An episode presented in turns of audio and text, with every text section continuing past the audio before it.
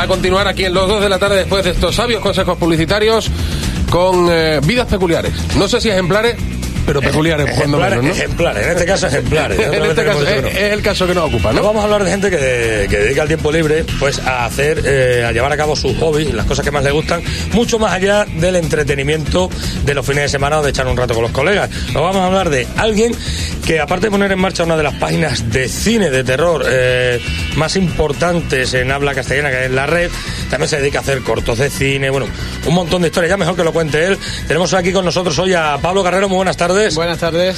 Bueno, eh, lo primero, ¿cómo uno, teniendo un trabajo de profesor, por ejemplo, pues se levanta un día y dice, venga, me voy a dedicar a, a montar un- una página web y una productora independiente de, de cine? Bueno, la verdad es que es un trabajo de mucho tiempo, de muchos años, ¿no? Eh, hablando de la página web, es un trabajo que empezó hace ya ocho años. Eh, ha ido creciendo poco a poco, empezó con nada eh, y poco a poco pues ha ido convirtiendo, pues lo que decías, ¿no? Una de las páginas más visitadas eh, de lo que es el habla hispana, ¿no?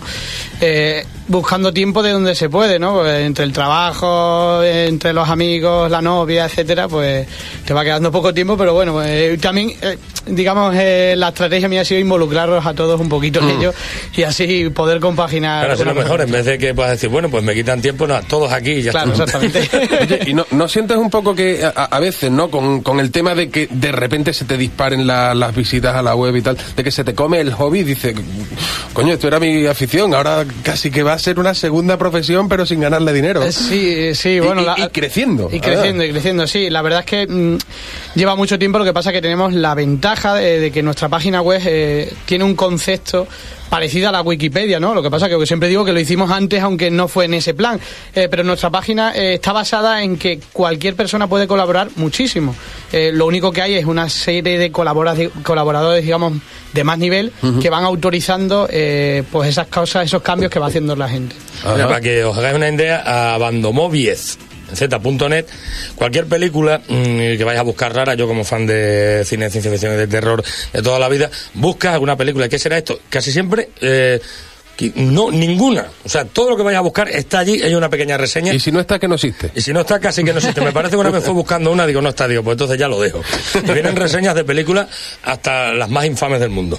Por, por habidas y por haber. Entonces, como base de datos de cine, aparte de un foro, eh, reseñas de películas y todo eso, pues la verdad que es completísimo. Y ese, ese concepto, digamos, mm, pre-Wikipedia, eh, ¿cómo, cómo, se, ¿cómo se os ocurrió? Quiero decir que, claro, ahora con los, refer- los referentes están claros. Dice, oye, pues vamos a hacer una página participativa, unos supervisan los contenidos, pero todo el mundo puede colaborar. Pero antes de eso, mm, ¿Cómo surgió la idea? vi- ¿Viste la luz o...? No, eh, más que nada, si te digo la verdad, eh, yo siempre que veía una película, sobre todo de terror, ¿no? Porque, bueno, yo también soy un fanático de ese género, el terror fantástico.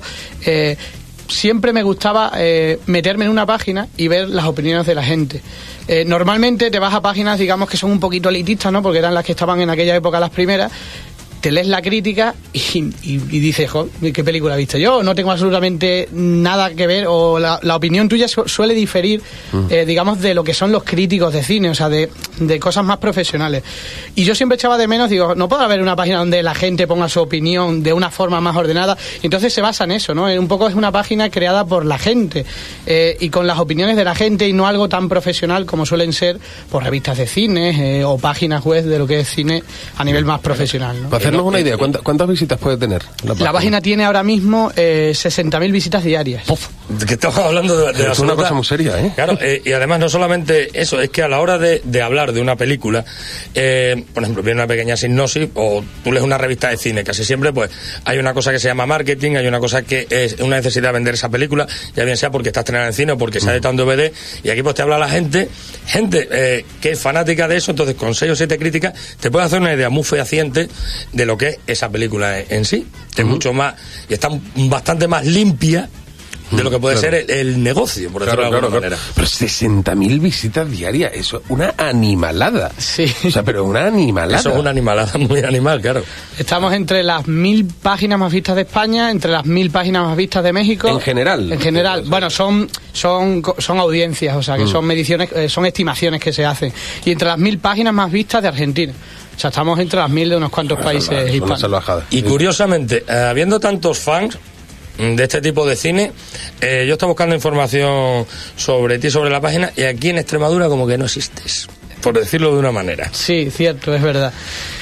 Bueno, la verdad es que eh, yo siempre he huido, he intentado huir de temas de subvenciones, de cofinanciaciones y ayuda, más que nada porque aunque bueno, luego diré que mi trabajo sí que se basa en ello, porque la formación, bueno, trabajo, en, tengo una empresa de formación, por eso soy profesor, eh, y sí que está, eh, digamos, agarrada a lo que son temas de subvenciones, pero en tema de esto, más que nada por mi experiencia con el tema de cortometrajes, siempre he intentado ir de esa ayuda institucional y he intentado pues hacerlo un poco yo me lo guiso, yo me lo como, que al final es lo que ha conseguido la página, que la página genera suficiente dinero como para mantenerse y algo más. Ese algo más, de momento, eh, nos planteamos en invertirlo siempre en la página. Por ejemplo, eh, esta semana eh, tuvimos un certamen de cortometrajistas amateur que funcionó muy bien eh, donde entregamos un premio económico, donde nos fuimos a Barcelona a un festival de allí, bueno, a Llores de Mar, perdón, en Girona, eh, fuimos allí a un festival, bueno, pues eh, lo que era la cúpula Bando Movies, pues iba pagada, ¿no? Nos lo pagaba lo que digamos es la página. Entonces,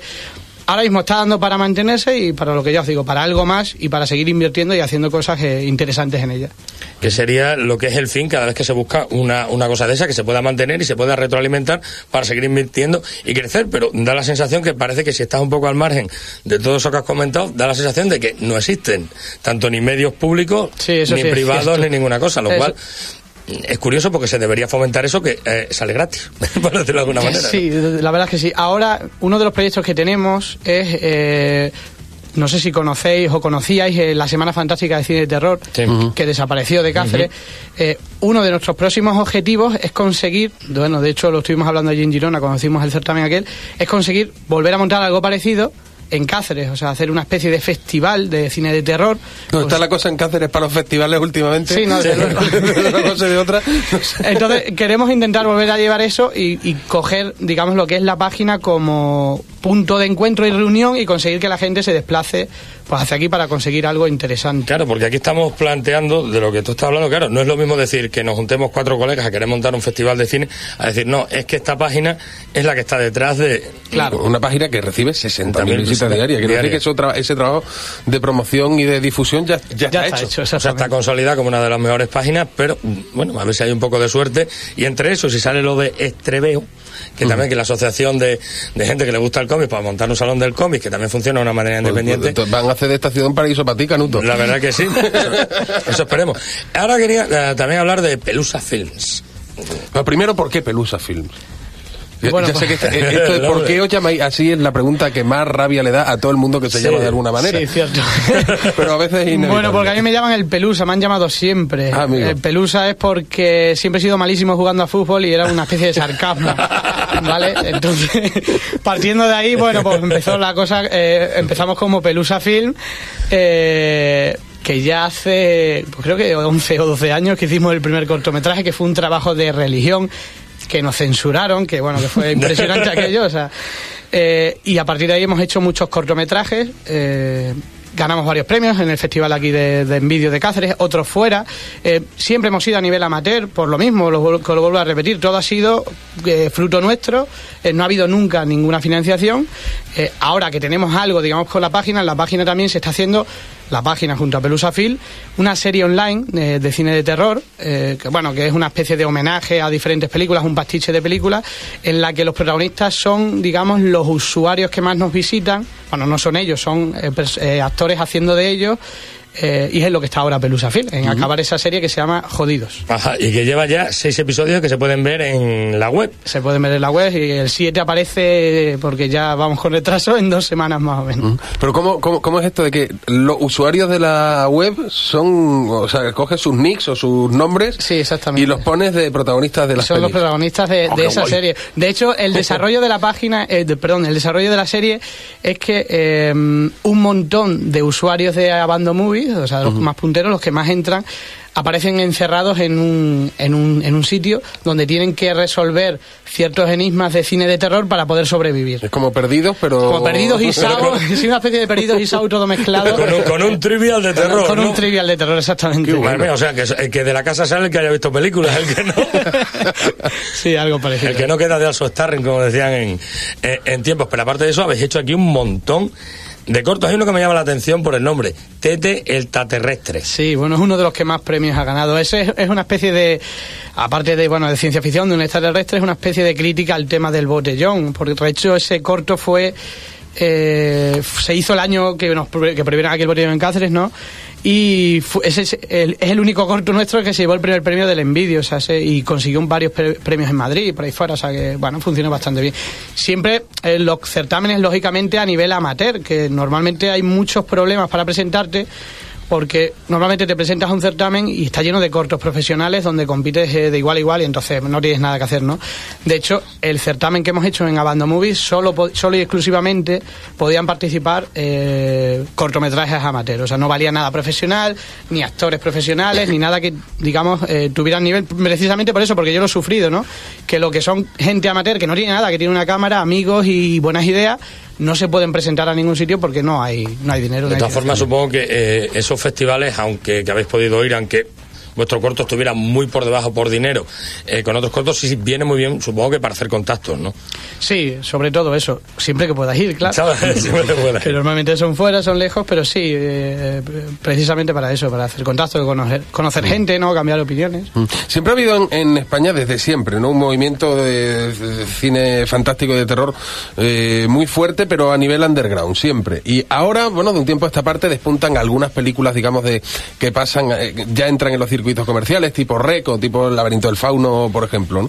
Mm, ¿Qué le falta al, al- al- al cine de terror y fantástico en, en España para dar ese paso? ¿Es una cuestión de actitud? ¿Es una cuestión económica? ¿Es una cuestión de que no queremos y nos quedamos donde estamos porque así estamos a gusto? ¿Pero te refieres al cine español? Sí. Hombre, el cine español... Sí, porque en Estados Unidos el cine de terror entra en los circuitos comerciales y punto. O sea, Además que- que desde, se- desde George A. Romero o antes incluso, ¿no? ¿no? Que- Hay- y que funciona encima muy bien Claro. en, en taquilla porque va dirigido a un target que es el que va al Claro. cine y el cine en Claro. muchos casos muy barato y que funciona muy bien. Pero aquí, por ejemplo, Rec funcionó muy bien en, en taquilla, pero bueno, son, son pocas las películas de terror que entran dentro de los circuitos comerciales de salas, ¿no? Lo que pasa que- Problemas de la distribución, de... No sé, quiero decir... mm, Pero es que si te basas en el cine español, el problema yo creo que no lo tiene el cine de terror, es que lo tiene todo El el cine cine español, español. ¿no? Porque realmente dicen, ¿no? O se supone que se- hay más películas que no se estrenan españolas que se estrenan.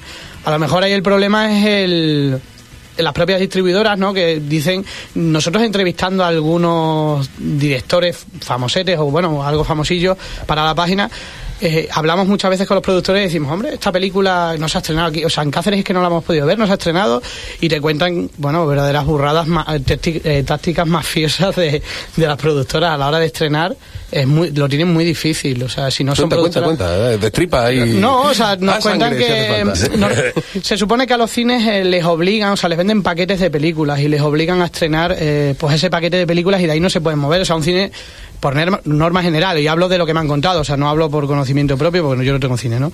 Eh, pero se supone que no pueden estrenar lo que quieran, o sea, compran paquetes de películas y, y punto, y, y en esos paquetes pues están las grandes empresas americanas. Si os fijáis, en el cine de terror que hablas de Res y eso, normalmente ya va asociado siempre está Warner España, o- siempre hay empresas muy fuertes, las pequeñas productoras, por ejemplo, lo hablábamos con el director de La Hora Fría, no sé si la conocéis, eh, lo tienen difícil, o sea, esas productoras pequeñitas para la hora de llegar a estrenar, como no se asocien con alguna productora grande, no entran. Eh. El mercado americano, como decís, que es que eh, lo que pasa que es que Estados Unidos es como un continente, es que allí funciona Claro. cualquier cosa, porque para cualquier Hay cosa gente, hay, hay gente, claro. Eh, eh, hablando quizás, la, quizás estará más enterado de la película quizás más extraña en ese aspecto, es la de la herencia de Valdemar, que se ha hecho sin subvención y con un montón de dinero, pero claro, yo tampoco la he visto en cartelera.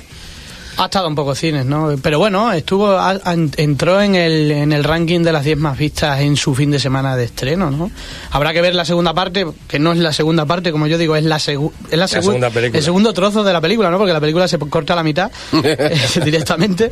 A ver si repite, y si repite es que ha funcionado, si no, pues nada. Pero bueno, entró en el ranking de las 10 primeras, que está bien. Es una de las cosas más arriesgadas porque hace la película eh, en dos cachos, que también de por sí ya y sin subvención y con un montón de dinero que había mucha gente por diciendo, madre mía, como ha sido una de las cosas más raras, ¿no? Que quizás debería empezar a... Porque aquí, claro, también pasa lo que hemos hablado con tu página, pasa también con el cine español, que no hay un cine realmente independiente. Claro, sí, ese, ese es los problemas. Son. el- La herencia de Valdemar es un ejemplo. Es que quizás yo entiendo que el problema es que, es que una película en inglés la puedes estrenar en cualquier sitio. Porque normalmente todos los países que no hablamos inglés doblamos. Pero es que tú te vas con una película a Estados Unidos y no se dobla, la sustitulan. Y eso pues le hace mucho daño, digamos, eh, de cara a la taquilla. Allí directamente, si les gusta, la vuelven a hacer y se, y se eh, pagan los derechos por hacerla. La vuelven a hacer, si hace falta, se copia plano por plano, Exactamente, porque no, no, no, tienen problema Rec- ninguno con, con eso. Rec tenemos Con la Rec, eh, lo hicieron. Eh, eh, con Rec, eh, ¿qué? Hacemos nueva y ya está. Claro. Claro, la claro. hicieron nueva. Hicieron cuarentena, que es exactamente lo mismo, ¿no? Y ya está. Eh, Y esa es la, digamos, ellos eh, lo tienen muy bien montado porque protegen su cine de esa forma, es una forma de protección, ¿no? Eh, Y nosotros pues no lo hacemos. Imaginaros que las películas de Estados Unidos no se doblaran a español. Pues el cine español... Esa es una reivindicación de, de la Sí. industria española Y, Si no y- se doblara. y del usuario. y del usuario. Y del usuario, llegando ya a un punto, ahora ya que tenemos de unos años para acá más acceso a cine subtitulado, pues es una, una cosa que pide el usuario básicamente porque quieres ver la interpretación completa del tipo. De esta te están robando la mitad. Claro. No es ninguna chorrada, igual que si tú grabas un disco de un, un grupo extranjero y para que se entiendan las letras te cambian de cantante. Claro. Claro, es claro. lo mismo. Claro, es exactamente y, lo y mismo. eso es un, eh, aunque parezca una chorrada porque estamos acostumbrando, es, es un dolor muy grande. Es un dolor. Oye, nos has dicho antes que la página, bueno, ha llegado ya al punto en el que se autofinancia y da además para daros alguna alegría o darle alguna alegría a- al cine en, en- en- en general. Eh, las películas, ¿cómo, cómo, te lo, ¿cómo te las apañas? Los, los cortos, vamos, la... Bueno, eh, como ya os he dicho, como es algo amateur, eh, básicamente está hecho a paso de colaboraciones. O sea, sí que invertimos algo, ¿no? Bueno, ya tenemos, ya trabajamos, ¿no? Cuando empezamos no ni trabajábamos, ¿no? Ahora, bueno, pues autofinanciándonos, pero vamos que el costo real de un corto, pues no es, no es, no es grande. O sea, es más el esfuerzo de la gente que me apoya, que me ayuda, ¿no? Que lo que es económicamente. ¿Y cuáles son los próximos proyectos que tenéis por ahí? Bueno, eh, una vez que acabemos la serie, eh, que, que quedan dos episodios, bueno, falta el que falta por publicar y dos más. Tenemos intenciones de hacer un largometraje, que llevamos la vida queriendo hacer un largometraje y parece imposible, ¿no? Pero bueno, parece que ahora lo vamos a intentar bien. Estamos ahí hablando con alguna productora privada, o sea, a nivel privado, y bueno, lo vamos a querer, lo vamos a querer intentar. Estábamos planeando algo de zombies, o sea, Ya no no estamos sé- en boga también, estamos muy en moda, ¿no? No sé si no sé, realmente no sé el objetivo de la película, o sea, no sabemos si para la página, eh, si la vamos a intentar sacarla directamente al mercado de DVD, que bueno, que ahora eh, hay productoras que, por ejemplo, una que llevamos nosotros, que es Freaky Film, que se eh, patrocina mucho en nuestra página, eh, se dedica a eso, a coger tra- trabajos no profesionales. Eh, no lo sé, pero realmente lo que queremos es eso por dar un paso más, porque bueno, de cortos digamos que ya estábamos un poco aburridos. El primer paso ha sido la serie, que bueno, que ha ido funcionando bien, que se ha ido viendo unas entre 20 y 30 mil personas eh, cada episodio, o sea que está bien. Eh, habla, habla, de unos números unos números con una alegremente de la mesa. De 20, 30 mil personas, ¡hala, venga! da, da. Cada episodio de una cosa amateur, o sea, Claro, que estamos claro, hablando claro. de, de absolutas burradas, ¿no? Y, eh, ¿Qué me has Se dicho? ha que- se ha quedado así un poco-. Estás hablando de un largometraje, ¿vale? Un corto en un momento dado, podéis ir una semana, tres días. Vale, un largometraje eh, supone un problema muy serio. A la hora, si teniendo cada ¿no? uno su trabajo, es que van cambiando la barba, el pelo, los sitios, el tie- Eso es una. Se puede, uno queda- se puede el ¿Cómo- protagonista quedar calvo ¿Cómo habéis tranquilamente antes de planteado? rodaje, ¿eh? La verdad es que, si te digo la verdad, no lo hemos pensado bien. lo mismo luego nos lo replanteamos, pero no. Bueno, ya tenemos la serie. La serie empezó a rodarse en enero del año pasado. Y se supone que todo pasa a la vez. Hay que ir, cuidando, hay que ir cuidando mucho ese aspecto, ¿no? Pero bueno, o sea, vamos cogiendo esa experiencia, digamos, de un trabajo largo y sufrido. La ventaja que tiene la serie es que cada X tiempo vas pu- publicando algo y, y no te desesperas tanto, ¿no? Que hay veces que cuando estás trabajando, trabajando y no ves el fruto y en una película está claro que, que el trabajo va a ser muy sufrido, te desesperas. Pero bueno, yo creo que con ayuda de, de todos, eh, que ya tenemos la experiencia eh, y si conseguimos entrar en esa productora que hablamos externa, que nos pondrá algo de facilidades a niveles técnicos, porque ahora mismo es que nosotros lo hacemos todo, ¿no? Eh, bueno, pues yo creo que podría facilitarse un poquito eh, la cosa. Ojalá pudiéramos pagar a todo el mundo, entonces se facilitaría muchísimo más Ah, todo, porque ya la gente priorizaría, ¿no? Porque ahora tú no le puedes pedir a alguien que te está ayudando que, oye, pues deja de hacer esto y no puedes, ¿no? Porque te está ayudando, ¿no? Eh, pero bueno, si consiguiéramos eso, pues lo mismo, pues lo mismo sería más fácil, ¿no? Ya, ya para terminar, eh, ya que es una, una página y os dediquéis al cine de terror y fantástico, tres películas que debe ver todo el mundo. Uf, luego, te voy a dicho pregun- tres, iba a decir luego- una, luego pero- te voy a preguntar yo do- otras tres que ni de coñas. Ah, eh, eh, eh, eh, eh, pero que Eso es difícil, es difícil. Eso es en más esta página es difícil. Eh, bueno, voy a decir tres, pero que son modernas. No porque no, o sea, tres de las últimas que yo haya visto así que me parecen interesantes. Por ejemplo, Moon, eh, que fue la que ganó en Sitges, la vi recientemente me gustó mucho. Eh, Los cronocrímenes, que me encanta, o sea, es una película que me encanta, eh, que es española, es de, De Vigalondo. Vigalondo. Eh, y otra película más, eh, por irme un poco al tema independiente, es que no quiero entrar en lo comercial, porque eso ya están bien recomendadas. Eh, la herencia del Valdemar a mí me gustó, o sea, me, me gustó el trabajo. Quizás lo, lo que menos me gustó fueron los actores, quitando a Pablo Nachi, ¿no?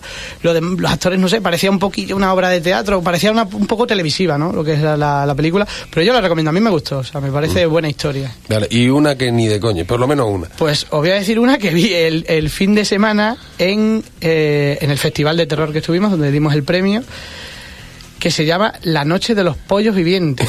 es una película de la troma, pero sí que os recomiendo que la veáis, porque la verdad es que... eh, pero es malísima, pero de lo mala que es, eh, la película Hombre, es eh, impresionante. Con, con los de la troma se debería hablar un día porque cómo hacer eh, el imperio que han montado de la mm, eso es una cosa inexplicable. Yo no soy muy fan de la troma, soy fan de cómo es posible hacer algo de esa manera y que funcione al nivel que funciona. ¿eh? No, pregúntale a alguno también cómo se llamaba este, el Torbe ese, que, que se metió en el mundo del porno, del- en el mundo del porno igual. Pues igual, dice, no, pero dice, ¿cómo es posible que este hombre le gane dinero con Pues, eso? No, pero- Por amor de Dios. Pues así. Pues nada, solamente pues, desearte suerte, recomendar la- las dos páginas, tanto abandomoviez, acabando en z.net, que tenéis para un buen rato, y pelusafilms.com.